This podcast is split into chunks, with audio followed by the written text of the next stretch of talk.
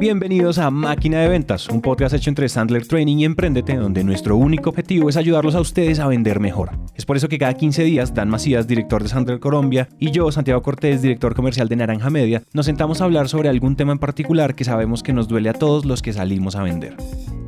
Uno de los pecados imperdonables de un buen vendedor es dejar dinero tirado en la mesa, y hoy vamos a hablar del elefante en la habitación. Todos esos negocios que se nos han escapado de las manos por no hacer bien nuestro trabajo. Vamos a hablar entonces de esos cuatro errores que nos están costando mucho dinero.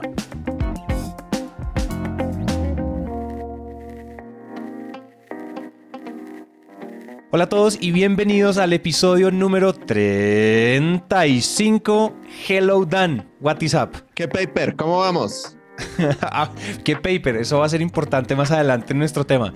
Pues sabes que todo bien, todo bien todo fluyendo, estoy así, me siento levitando porque hemos tenido unos meses muy récord en Naranja Media. Eso sí, toneladas de trabajo que se salen por las ventanas. O sea, si abrimos las ventanas de nuestra oficina invisible, se desbordan así por las ventanas. Pero pues eso es, eso es igual, eso igual son buenas noticias, son problemas que hay que aprender a resolver. Pero bien. Vende y vende, mi compadre, ok. Ajá, ajá. Sí, ya hay que, uh, hay que bajarle lo que les había contado y lo que te había contado la, en la, no sé si fue la semana pasada pero pues ya, o sea, ya tenemos el año. Ya tenemos el año. Entonces ya cumplimos la meta del año y era una meta ambiciosa, o sea, la, meta era duplicarnos este año, ya nos duplicamos. Entonces podemos como que estar no tranquilos, sino empezar a prospectar el futuro. Es decir, los clientes van a empezar a entrar, los, los nuevos clientes ahorita van a empezar a entrar en enero. O sea, lo, lo que es este año ya, ya quedó saldado, ya quedó hecho. O sea, ya no, no vas a aumentar tu meta de ventas para este año. No, para este año no. Este año, si yo vendo algo este año, en realidad se va para los libros del próximo año, porque lo que vamos a decir es como, oigan, listo. Si ustedes están de acuerdo, tienen el presupuesto, tienen las ganas, quieren hacer podcast, pero pónganse en la fila porque ya tocas empezar en enero. Ya no tenemos, humanamente, ya no tenemos, ya no tenemos capacidad para producir más. O sea, humanamente es imposible. Entonces, entonces va, así va la cosa. Entonces creo que ahorita, o sea, lo que, lo que va a pasar es que mi año, mi 2022 va a empezar antes, creería yo. No sé si eso tiene sentido, pero sí. No, listo. Viajando en el tiempo, me parece bien. Maravilloso. ajá. Ajá, Bueno, pues felicidades, güey. Excelente. Uh, ¿Estás tomando algún curso de ventas o algo así? ¿O cómo lo hiciste para... Resulta que sí. Conocí a un chaval. conocí a un chaval llamado Daniel. Vieras, lo más de bueno, lo más de bueno. All you can eat en Sandler. ¿Quién puede decir eso? ¿Quién puede decir eso? Ah, la audiencia, yo tengo All You Can Eat en Sandler. Matafaca. Muy bien, felicidades. Me da gusto que te esté funcionando. Oye, y aparte de las buenas noticias, una de las cosas que queremos hacer hoy es, o sea, hoy nos inspiramos en conocimiento ancestral sandleriano y les traemos los cuatro errores que nos están costando mucho dinero por todo el dinero que estamos dejando sobre la mesa o todo el dinero que no estamos cerrando, papá Loy. Intenso, duro. Intenso. Así es. Oye, ¿anuncios, ¿anuncios parroquiales o empezamos? No, no, no tengo nada que, no tengo nada que parroquiar. ¿Tú tienes algo que parroquiar? No, yo tampoco tengo nada que parroquiar, pero pensé que se venía, se venían webinars o algo así que a la audiencia a la audiencia le gusta ese tema. Ah, siempre hay webinars. Siempre métanse a www.sandlerdanmacias.com, diagonal recursos. Ya hay webinars, cursos gratuitos, PDFs, pura carnita y sensualidad, jóvenes, para todos los oyentes de máquina de ventas con mucho amor y con mucho cariño. Epa, listo. Entonces empecemos. ¿Cuál es el número uno? Error número uno. El número uno es no sabes quién tiene el presupuesto. No sabes quién tiene el presupuesto. ¿Alguna tragedia que nos quieras contar, sí, Santiago, al respecto?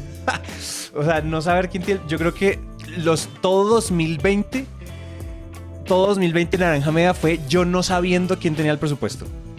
¿Y qué pasa cuando uno no sabe quién tiene el presupuesto? Que primero toca empezar a escalar o toca empezar a buscarlo o, incluso lo que pasa cuando uno no tiene el presupuesto es que uno termina haciendo el pitch o haciendo propuestas o digamos que en el submarino le llamamos fulfillment. Esa última parte del submarino Sandler la terminó no haciéndosela enfrente al que no es. Entonces, entonces terminas disparándole al que no es y eso pues es una pérdida de tiempo impresionante. Hace poquito nos pasó que nos invitaron a una convocatoria de esas empresas grandísimas que llaman a, o sea, que llaman a varios proveedores a que, a que apliquen. Y yo antes de, de, pasar la propuesta, porque fue como, Santiago, te queremos invitar a cotizar, no sé qué, no sé qué. Y yo, oigan, yo no cotizo sin reunión. Si les suena, nos reunimos. Si no, gracias por la invitación. Y por alguna razón, no sé, Naranja Media era importante, querían hablar con nosotros, lo que sea. Bueno, sacamos la reunión. Y empezamos a hablar y hablar y hablar. Y a mí se me blanqueó. Y David Sandler se, revolcó en su tumba de la ira. ¿Cómo así que Santiago se le olvida presupuesto? Y yo como, ay, sí, muy lindo, no, es que Naranja Media y nos quedamos hablando y se me salió el loro que llevo dentro y nos quedamos charlando y que nos conocían y que a veces habían llegado porque habían escuchado tal episodio. Ay, bueno, listo, sí, entonces yo les mando no sé qué. Cuando yo colgué la llamada, yo dije como, no validé dolor, ni, ni siquiera no validé ni dolor, ni placer, ni nada, no validé presupuesto, no, no sabía ellos quiénes eran. O sea, literalmente la llamada fue como un café con un amigo. Haz de cuenta que tú y yo nos tomamos una cerveza por Zoom y hablamos de cosas que a o sea, no teníamos acuerdo previo, o sea, se me resbaló, pero la más dolorosa fue esa, porque después yo traté de solucionar el tema, yo nos volvimos a reunir, pero nunca validé presupuesto. Entonces, ¿qué es lo que pasa? Al final de la convocatoria, me llaman, las, me llaman la persona de compras y me dice, Santi, tú eres el favorito de todos, o sea, votación unánime, pero estás muy caro. Nosotros no tenemos esa plata. Yo, ¿cómo así? Pero llevamos en esto, o sea, llevamos intercambiando. Yo puedo verle el hilo de correos y hay unos 80 correos. Llevamos 80 correos, llamadas, que la llamada con fulano, que la presentación inicial de la propuesta, todo. Le ganamos a todos los otros competidores. No, pero es que eres muy caro. Yo dije, ¿cómo chingados yo no validé esto antes? Obviamente eso es una estrategia de la, del área de compras. Ellos comisionan sobre descuentos que logran amarrar. Pero pues si me decían como, yo le dije, oye, estamos muy caros de cuánto nos estamos pasando. Y me dijo, o sea, tú estás tres veces por encima de lo que está del, del presupuesto del proyecto. Y yo como, si eso es, si eso es inamovible, o sea, si eso es una estrategia de negociación o no lo es, yo debe haber validado eso. Claro, total. Y, y, fíjate que mucha gente se pregunta como, oye, ¿cuándo es un buen momento para, para tratar el tema? Porque, pues no sé tú qué piensas, pero yo lo que veo en mis alumnos es que la tendencia es como tratarlo al final, ¿no? Es más, muchas veces se ve literal en la propuesta final, o sea, en el último paso, en la última página, viene la, inversión. Y entonces, durante la presentación, el prospecto está nervioso porque tú le estás presentando y, como todo está chévere, todo está chévere, todo está chévere, pero en el fondo está pensando, ¿y cuánto va a costar? ¿Y cuánto va a costar? ¿Y cuánto va a costar? ¿Y cuánto va a costar? Y al final, drum roll, y ¡pum!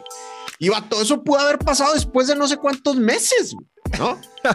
Entonces, el estudio de Gong, como ustedes saben, nosotros tenemos una alianza con Gong que analiza llamadas y reuniones de los vendedores con inteligencia artificial.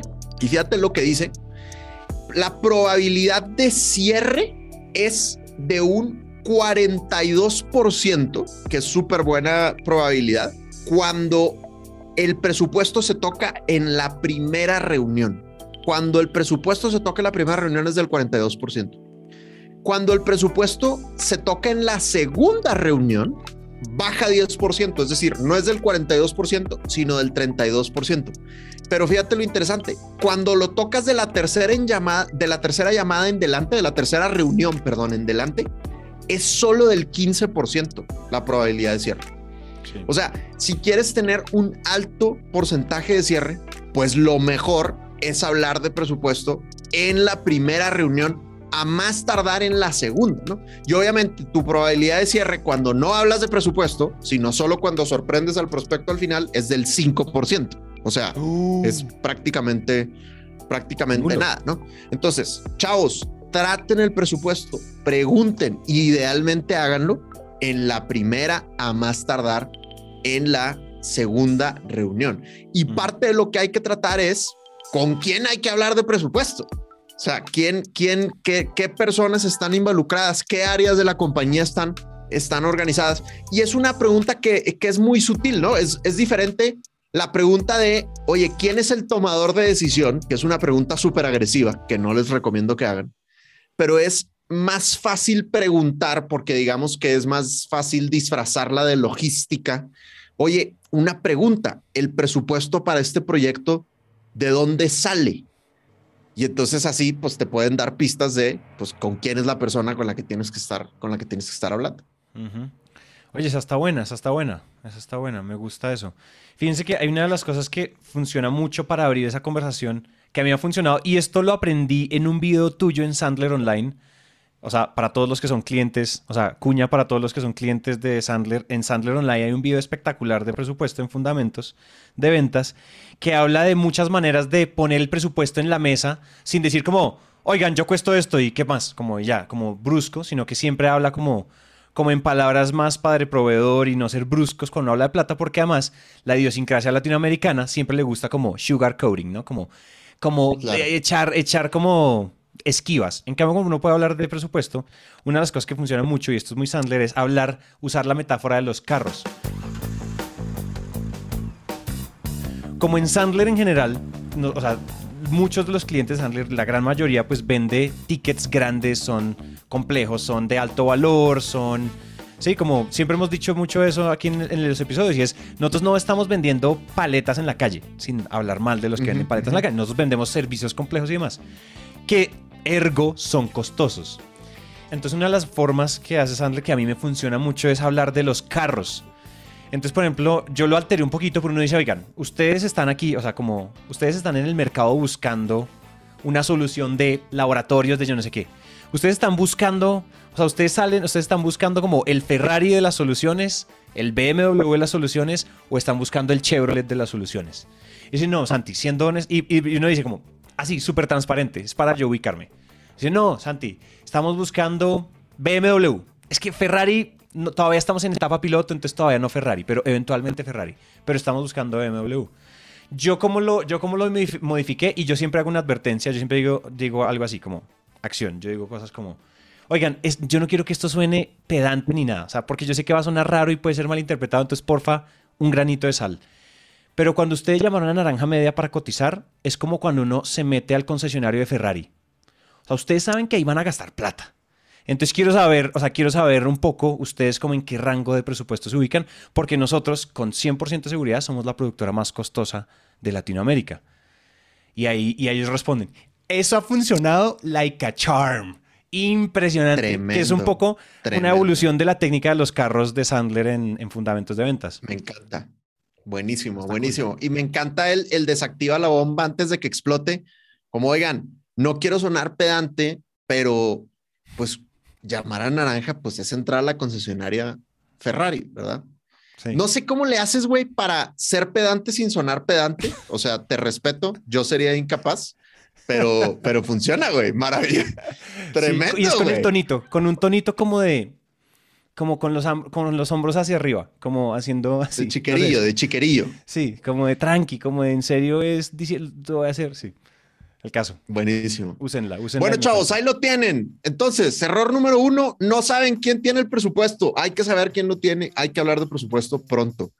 Error número dos, number two, no estás descubriendo los criterios de por qué van a decidir no estás descubriendo los criterios de por qué van a decidir. Y aquí algo interesante que pasa es que tendemos a suponer, hay una regla Sandler que es no leas mentes, no leas mentes.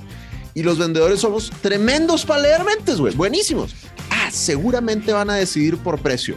Ah, es que en estas compañías, en esta industria, siempre deciden por X o Y cuestión. Mentira podría, güey. Cada proceso es diferente. Tienes que preguntar.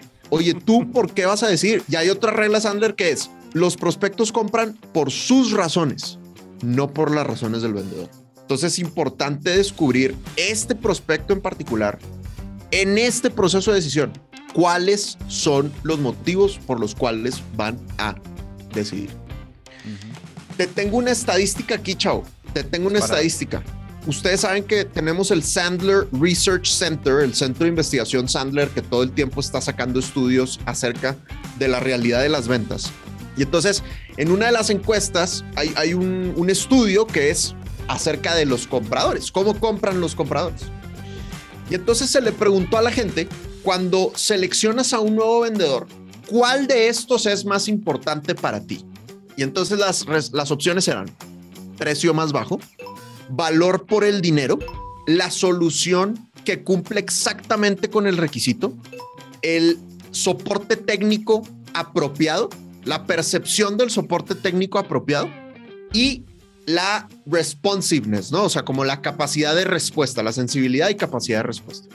¿Cuál crees de todos estos anti que te acabo de decir que los vendedores van a decir? O sea, oye, cuando alguien decide cómo comprar, ¿cuál van a decir?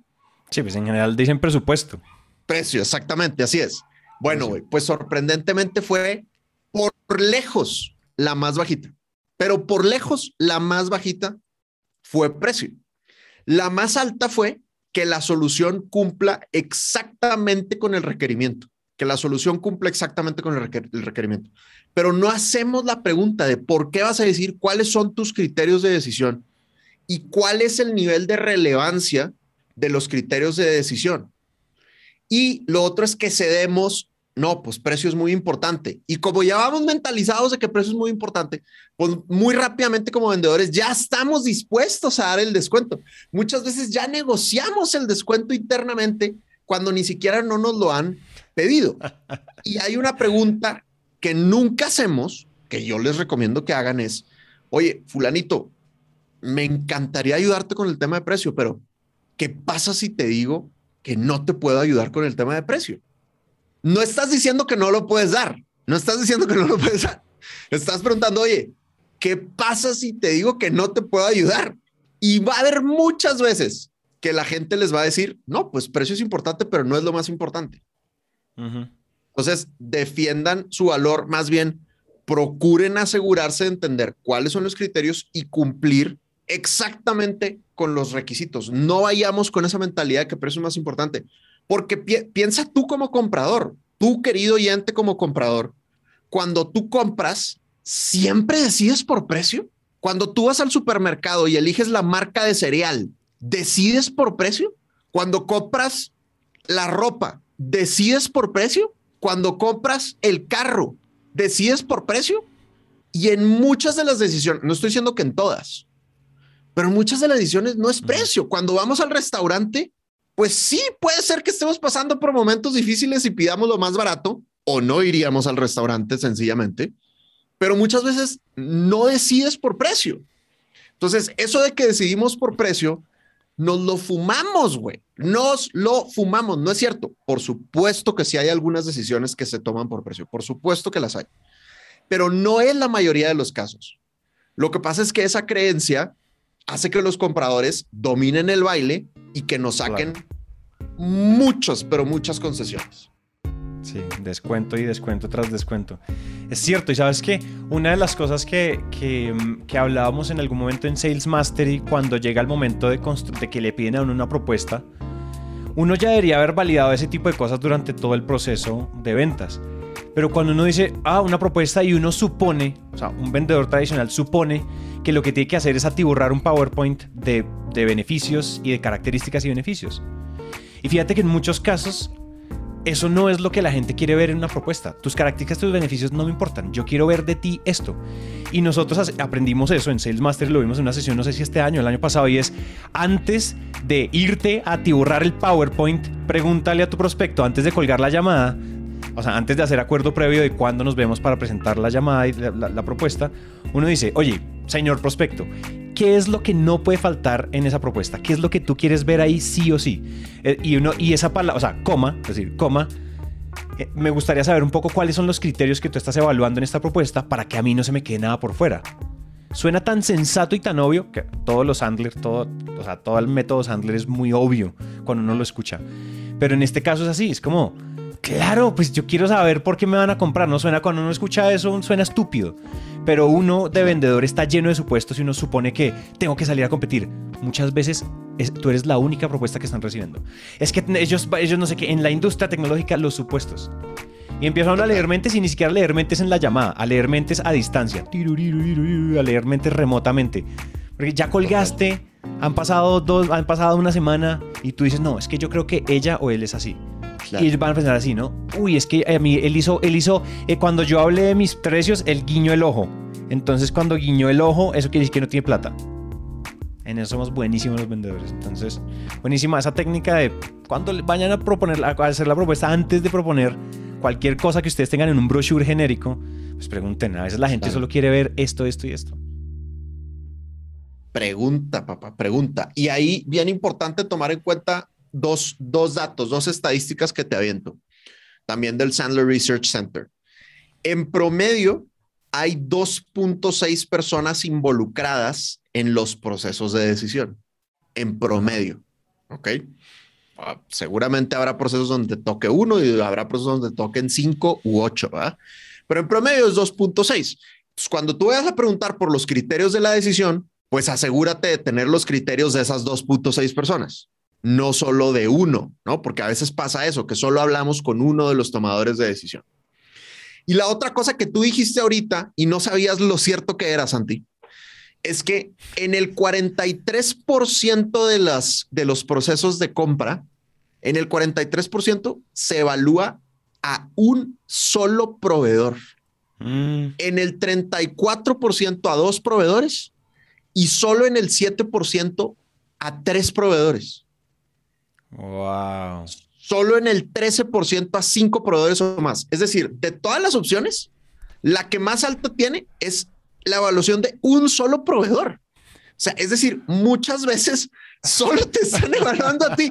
Lo único que tienes que hacer es preguntar lo suficiente y ponérselas fácil para que te compren.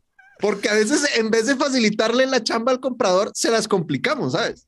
Sí, eso es como, eso me recuerda mucho como a que uno en la universidad estaba súper tragado de X niña o de X niño, ¿no? Y uno se gradúa y después se vuelve uno a encontrar 10 años después y ella le dice, o él, dependiendo de ustedes que sean, le dice a uno, es que yo siempre estuve enamorado de ti. ¿Cómo así? ¿Pero por qué no dijiste nada? No, pues es que tú nunca me preguntaste. Es lo mismo. Siempre te quisieron a ti. Siempre quiero, sí, que te quisieron casar, se quisieron casar contigo y tú nunca hiciste lo que había que hacer. Preguntar. Claro, güey. Total, como el capítulo de, no sé si lo has visto, el video que se volvió viral de Nicole Kidman y, Jimmy Fallon. Sí, sí, sí Jimmy Fallon que tiene, pues ya saben, tiene, tiene el talk show y que, y que Nicole Kidman le cuenta que, que, tenía un crush con él, ¿no? Entonces Jimmy Fallon así se empieza a destruir su mundo, ¿verdad? Este, porque pues ya, ya no es opción. Pero así es. Pregunta, papá. Pregunta cuáles son los criterios. Entonces, bueno, ese es el tercer, el, el segundo error, perdón. Tercer error, jóvenes. Tercer error. Entonces llevamos. Número uno, no sabes quién tiene el presupuesto. Número dos, no sabes cuáles son los criterios de la decisión. Número 3. Este es duro, jóvenes. Este es duro y aquí les recomiendo que se estudien el episodio 7, el que hicimos con, con Teresa. Y es el, el error número 3 es que empiezas muy abajo en la organización. Uy, sí. O sea, que para llegar al tomador de decisión empiezas por el, por el conmutador, ¿no? Y, y vas ahí poco a poco escalando.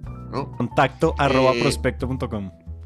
Sí, sí, totalmente. Entonces, pues eso obviamente hace que el proceso sea larguísimo y que muchas veces no llegues al tomador de decisión. Lo compartíamos en uno de los episodios anteriores. Si le estás vendiendo una pyme, tienes 80% menor probabilidad de cerrar el negocio. Si le estás vendiendo un deal enterprise, tienes 223% menor probabilidad de cerrar el negocio.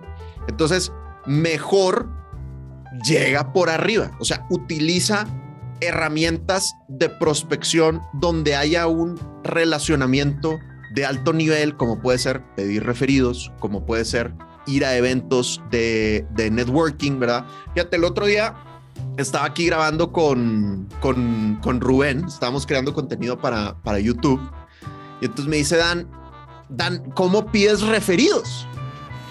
Y entonces le dije, ah, pues pues te voy a enseñar. entonces agarré el celular y abrí un, WhatsApp, ¿verdad? Y le escribí a, a, una persona que tú conoces, un empresario muy, muy querido. Este, y entonces, literal, oye, fulanito, ¿cómo estás? Oye, un gran favor. Estoy aquí con Rubén, que está en Sales Mastery contigo y Rubén me está preguntando que cómo pido referidos. Entonces, pues le estoy enseñando. Entonces, pues te voy a pedir referidos. De pura casualidad, ¿se te ocurre algún otro dueño, empresario que tenga un equipo de ventas que pudiera estar interesado en lo que nosotros ofrecemos? Ahí te encargo que me mandes uno, dos, tres, los contactos que quieras. Te mando un abrazo. Mil gracias. Y me mandó uno, dos, tres, cuatro, cinco, seis, siete, ocho, güey. Me mandó ocho referidos en ese momento porque simplemente mandé un voice note. Todos gerentes generales, CEOs, dueños, todos. Los tengo que llamar, de hecho.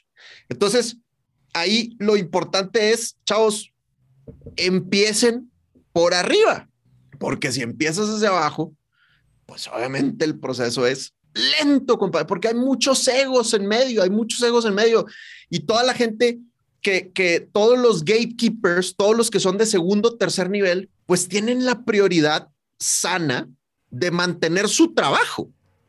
Entonces, para ellos presentarte a su jefe, pues es todavía más peligroso que presentarle tu nueva pareja a tus papás, Porque tus papás no te pueden correr, pero tu jefe sí, me explico. Entonces, es, es, es, es difícil superar ese, ese, ese riesgo. Entonces, si llegas directo al tomador de decisión, pues ya te saltaste todo ese, todos esos potenciales peligros que tienen los, los mandos intermedios, ¿no?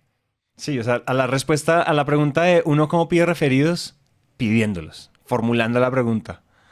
A mí, yo siempre uso una que me gusta mucho, es como, si uno ya sabe cuál es el, el, el, cargo que uno está buscando, director de marketing, por decir algo, eso nos pasa mucho a nosotros, o de comunicaciones o de innovación.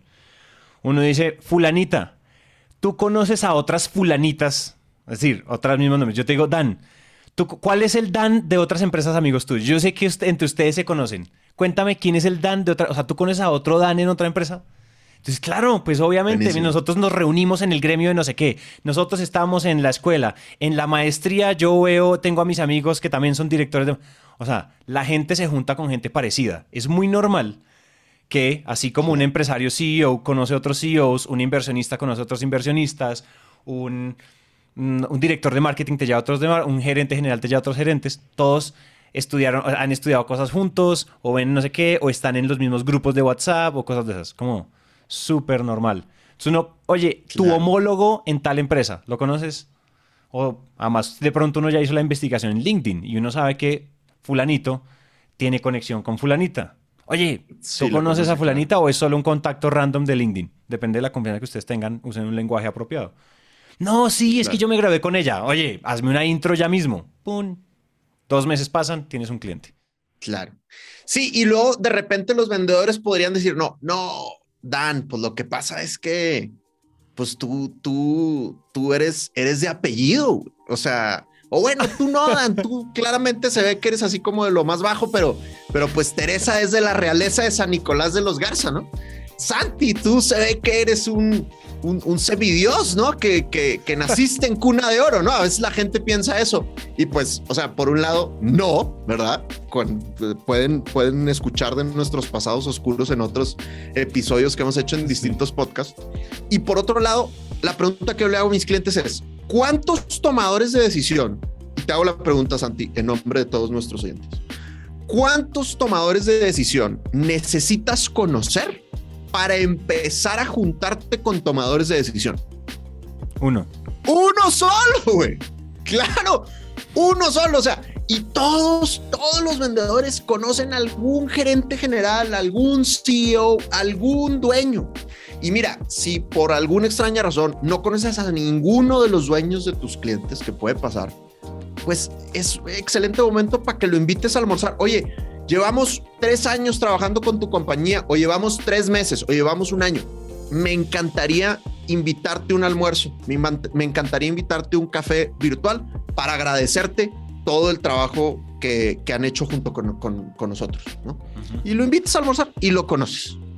Y ya con eso empiezas a tener la entrada a otros tomadores de decisión, porque obviamente los tomadores de decisión se juntan con más tomadores de decisión. Yo quería agregar algo ahí que me he dado cuenta después de que hicimos el cálculo del regaño. hay un episodio donde Dan me hace las matemáticas de toda la plata que estoy dejando tirada en el piso por no pedir referidos y es abismal, es abismal, es ridículo, es ridículo la cantidad de plata. Entonces, si ustedes no quieren pedir referidos, vayan a ese episodio y siéntense a llorar conmigo. Número uno. Número dos, yo empecé a pedir referidos y me di cuenta que cuando empecé a pedir referidos, que en el mundo corporativo y en la pandemia la gente está bien ocupada. Entonces cuando tú pides referidos dicen, claro Santi, yo te paso referidos, yo conozco al fulanito. Y uno se queda como, bueno, listo, ¿y qué pasó? No me, no me envió un contacto, no me hizo la intro. O sea, pedir referidos es una microventa. Me parece un mini submarinito. Yo creo que nos podríamos aquí inventar algo y ojalá no se revuelque David Sandler ahí, pero pedir referidos tiene un mini submarinito donde hay que pedirlo, qué es lo que yo quiero de ti, o sea, ayúdame con una intro por mail, eh, ayúdame con el contacto y tú le dices que yo lo voy a llamar, o sea, hay unos pasos, hay una metodología chiquita de pedir referidos que hay que hacer. Por ejemplo, otra cosa, a mí me, me pasó con el 100% de los referidos. Todos me dijeron que sí, o sea, todos mis clientes me dijeron que sí me van a dar referidos, pero no me los dieron instantáneamente porque son gente ocupada o te dicen, oye, salgo de una videollamada y te, te ayudo, oye, no sé qué. Y claro, se les olvidó, tienen familia, darme referidos no es su prioridad. Hacer, hacer seguimiento al compromiso o, al, o a la aprobación de darte referidos es importante. A mí todos me dieron referidos después del tercer follow-up. Oye, Luisa, acuérdate, ayúdame con esto que me has dicho. Y tú como que en WhatsApp le, le, respondes lo que ya te respondió. Sí, claro, Santi, no sé qué. Entonces, Santi, ¿verdad? Se me ha olvidado hacerte el favor. No, ya mismo. ¡Pum! En el tercero, en el segundo, en el tercer follow-up de, de la petición de referido, te lo dan. También están los otros, como el, este empresario amigo en, en común de Dani y mío, que de una ese tipo es, yo lo conozco y él es así, al grano, porque además él también es vendedor, entonces él aprecia ese él, él, aprecia la premura que uno tiene de como comercial. Pero a veces pasa, o sea, no, si alguien les dice sí y no se los dan, no digan como, ay, se olvidaron de mí, es que no me quieren, es que yo no soy importante. Eso no, tiene, eso no es cierto. O sea, la gente tiene sus vidas. darte referidos no es su principal prioridad. Pero si ellos ya te dijeron que sí, ellos están comprometidos con eso, pues hazles un seguimiento a, oye, habíamos quedado en esto, ayúdame con esto, que estoy, no sé qué, estoy, no sé qué, estoy aquí sentado enviando correos, entonces quiero aprovechar. Lo que sea. Total. Y, sabes que estás diciendo algo bien, bien importante y es facilítales la chamba diciéndoles, eh, dándoles el, el, escrito, ¿no? Entonces, este cuate que me mm. dio ocho referidos, una de las cosas que me dijo es, oye, si quieres, yo escribo en los distintos grupos de WhatsApp que tengo, puedo escribir que, trabajo contigo. Mándame algo como para compartirlo en los grupos de, de WhatsApp, ¿no? Y entonces yo le escribí lo siguiente. Le puse el link a nuestro curso, a nuestro curso gratuito de la fórmula 3x3, un, un, un, un mensaje de WhatsApp completo que él simplemente pudiera hacer copy-paste en sus grupos, ¿no? Que por cierto, los que no han descargado la fórmula 3x3, que es un curso gratuito de prospección de tres herramientas y tres videos, pues láncense a www.sandlerdanmacías.com diagonal recursos y ahí pueden descargar la fórmula 3x3. Entonces le mandé el link y pegado al link en el mismo mensaje decía, hola a todos, les comparto un curso gratuito de ventas que da Dan Macías de Sandler. Sandler es la empresa de entrenamiento en ventas más grande del mundo y Dan es un crack de ventas. Mi equipo se está entrenando con él y estamos muy contentos. Espero les sirva mucho. Entonces, ese mensaje lo escribí yo. Le dije, oye, aquí está el mensaje, aquí está el mensaje que puedes compartir en los grupos por si te sirve. O sea, tú decides si lo quieres compartir así o lo quieres compartir de una manera diferente. O sea, si no quieres poner que Dan es un crack, lo entiendo perfectamente, no pasa nada. Pero el punto es, a veces decimos como, pues te pido el referido y pues tú haz la chamba, ¿no? De traerme al referido. Pero pues no, güey, o sea, la gente está ocupada, tú escribe el mail y dile, mira, este es un mail que suelo utilizar, te lo comparto por, por si tú simplemente quieres hacer copy-paste y copias en el mail al referido y me copias en el mail a mí. Y listo, le pones, le pones la vida más fácil. O este es el mensajito de LinkedIn y ya dales el texto escrito. Esa es, esa es espectacular. Oye, esa está buenísima. Y, está, y suena como natural y todo. Oye, qué cool. Esa es. A mí me parece súper importante. Y en general hay muchas estadísticas. O sea, creo que eso ya lo hemos dicho muchas veces. Y eso no, pues no, no, no ahondemos en eso. Pero, o sea, casi, casi todo el mundo sí te quiere dar referidos. O sea, si ustedes no están pidiendo referidos por miedo o por pena, o sea, si la, o sea, uno le pide referidos a la gente que ya está feliz con uno. O sea, tú tienes todo el goodwill para pedir referidos. Es como, no estás pidiendo que te, que te, que te paguen el arriendo. O sea, estás pidiendo un contacto. Entonces está muy bien. Así es. Esa fue la número tres. Dejando claros los siguientes pasos. No uh. estás dejando claros los siguientes pasos. Y fíjate lo que dice la estadística de GON. En los negocios que se cierran más rápido, en los negocios que se cierran más rápido, se le dedica 53% más tiempo a definir los siguientes pasos. 53% más tiempo a definir los siguientes pasos. Es decir, los malos vendedores suelen terminar la reunión con un, bueno, me cuentas, bueno, estoy pendiente, ahí hablamos, o se esperan al no me llames, yo te llamo, que es peor, ¿no? Los buenos vendedores es, bueno, ¿cuáles son los siguientes pasos? ¿Qué vamos a hacer ahora? ¿Cuándo es la siguiente interacción?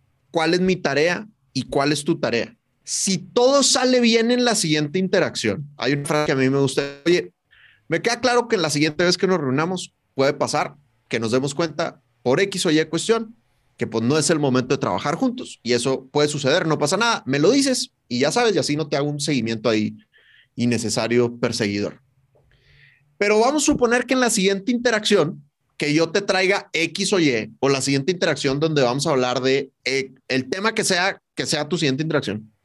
Vamos a suponer que la siguiente interacción te gusta queda satisfecho, queda satisfecha con lo que conversamos. ¿Qué va a pasar después? Entonces, define, dedícale tiempo a definir los siguientes pasos y no solo definas el siguiente paso, sino define el paso siguiente al paso siguiente. O sea, si todo sale bien en el siguiente paso, ¿qué va a pasar después? Porque a veces nada más nos quedamos con, con el de aquí a allá y ya que llegamos allá no sabemos qué va a pasar y eso es muy poquita información. Y volvemos al tema de leer la mente, porque pues yo creo, y te persinas, pues yo creo que si nos va bien el siguiente paso, pues entonces vamos a cerrar.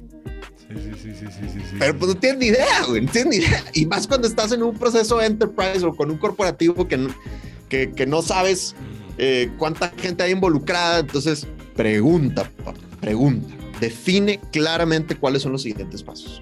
Porque además, eh, son, en otra, este es otro error en donde nuevamente aplica lo de no leas mentes. Reglas Handler, no leas mentes. Y leemos mentes. Nosotros suponemos que, claro, es que eso lo tiene que aprobar, eso lo tiene que... Seguro hay un comité de ventas, seguro, perdón, un comité de compras. Ah, seguramente tienen que buscar otros proveedores. Ah, no, es que eso seguramente es que se toman su tiempo porque son una empresa grande.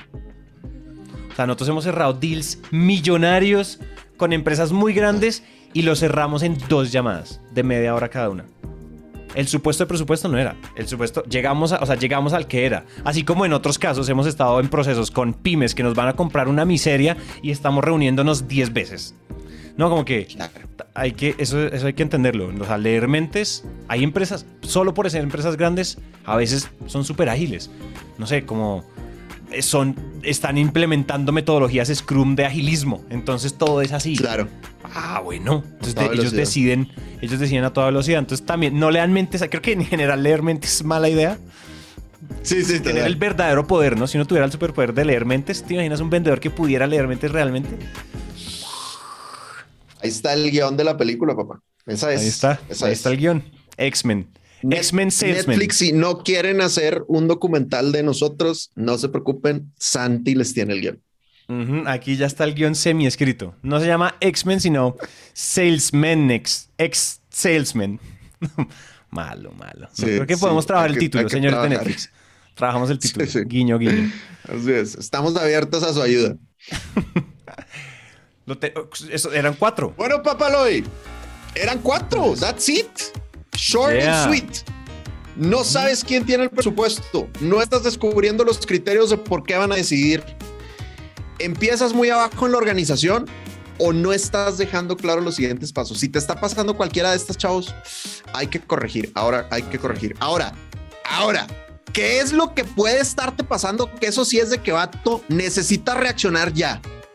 Te puede estar pasando que empiezas muy abajo en la organización que no sabes quién tiene el presupuesto, que no estás descubriendo los criterios de por qué van a decidir y que no dejas claros los siguientes pasos. O sea, puede ser, puede ser la portada, ¿verdad? Del videojuego de los cuatro errores que te están costando. Entonces, si te está pasando todo eso, sí, papá. O sea, reacciona, por favor. Reacciona. Quinto error, eres el sándwich de los errores. Quinto error, el problema es que hay que volver a nacer. Quinto error. sí, sí, sí, sí. el combo, compadre. la combi completa. La combi completa. Bueno, papá, ahí los tienes. Entonces, podemos decir que lo, lo te tenemos. Era en sílabas. No sabía que eran sílabas. Muy bien, perfecto. Lo tenemos, jóvenes, como siempre